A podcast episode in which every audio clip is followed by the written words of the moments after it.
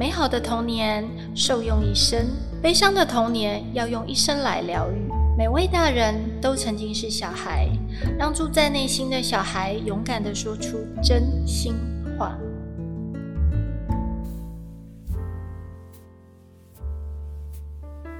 大家好，我是家有年龄相差十二岁小孩的三宝妈奶迪。今天呢，我们来分享一个故事，试着念给大家听，然后看看大家的了解是不是跟我是很相近的哦。这是我们的小孩真心话征集，二十三岁的小珍，他主要是想要抱怨说，说他父亲已经离开了，所以基本上他对他的抱怨呢，只剩下惭愧而已。那他说，他父母在他小的时候离婚，那家人一直告诉他说，这是两个大人之间的事情，跟你们小孩子没有关系。这我们常会听到的一句话。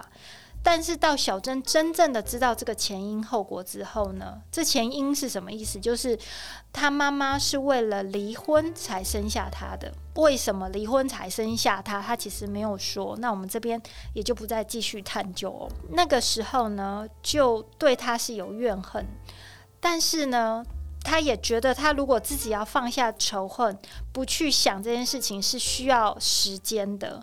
那他其到目前为止，他还没有办法释怀。但是他的家人呢，就希望跟他讲说啊，一家人都是以和为贵，那应该要原谅自己的家人。但这件事情对他而言，恰恰觉得就像是情勒一样，他觉得他被情勒了。因为在这种环境下生活，他觉得真的很可怕，就很像是人家勒住脖子，你就是没办法呼吸的概念嘛。然后他也很希望说。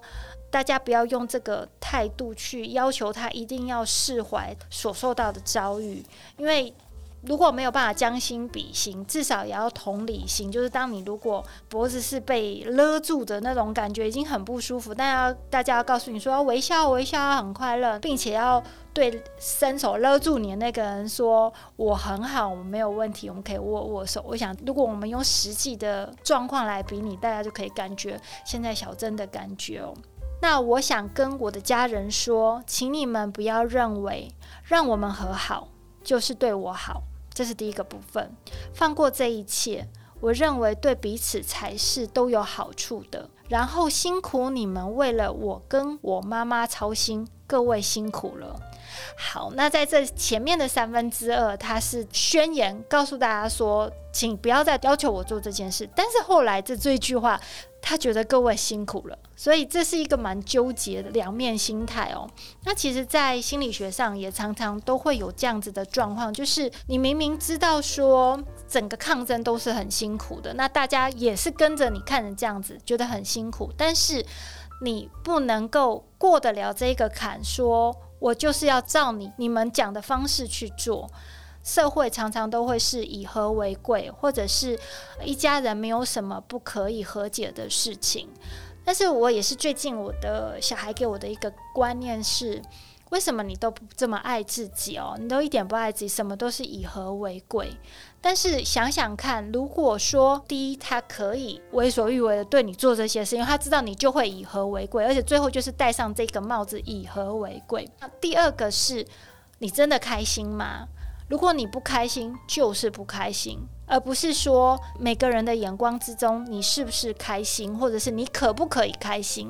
这或许在从小到大的养成教育都是会告诉我们这样。但是机会已经来了，在现在。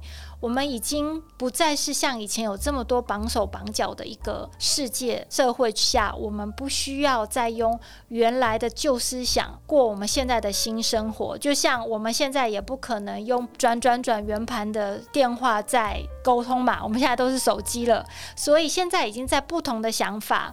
那这些人他希望你以和为贵，不不不，这些你可以听，但是最重要是要听你自己。心里的声音，当然，我觉得说这样子只是一个口号，并没有所谓的那我要怎么做。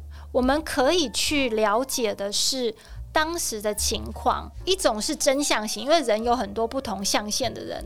那有些人呢，他会选择是很切切实实去面对他，了解这整个真相的起因。原因、各个细节哦，也有人是这样子，他从这一些所有所有的真相去还原真相，而去慢慢的跟自己对话。那当然也有另外一种人是选择是像是抽离型的，就是这件事情我承认它，我就是放不下。但是因此，我也看到完整的我自己，我不能够释怀这件事情是存在的，但是我还是可以跟这个不能存在的自己相处下去。大家也必须尊重我，虽然需要勇气，但是这样活着你会比较快乐，也会比较有尊严，也才有可能在有一天。你真正的去释怀他，而不是在大家的要求或大家的眼光之下，你去释怀他。那我觉得，我试着去了解小珍的想法，希望给你一些我的小小回馈。最后，希望小孩真心话能够陪伴你。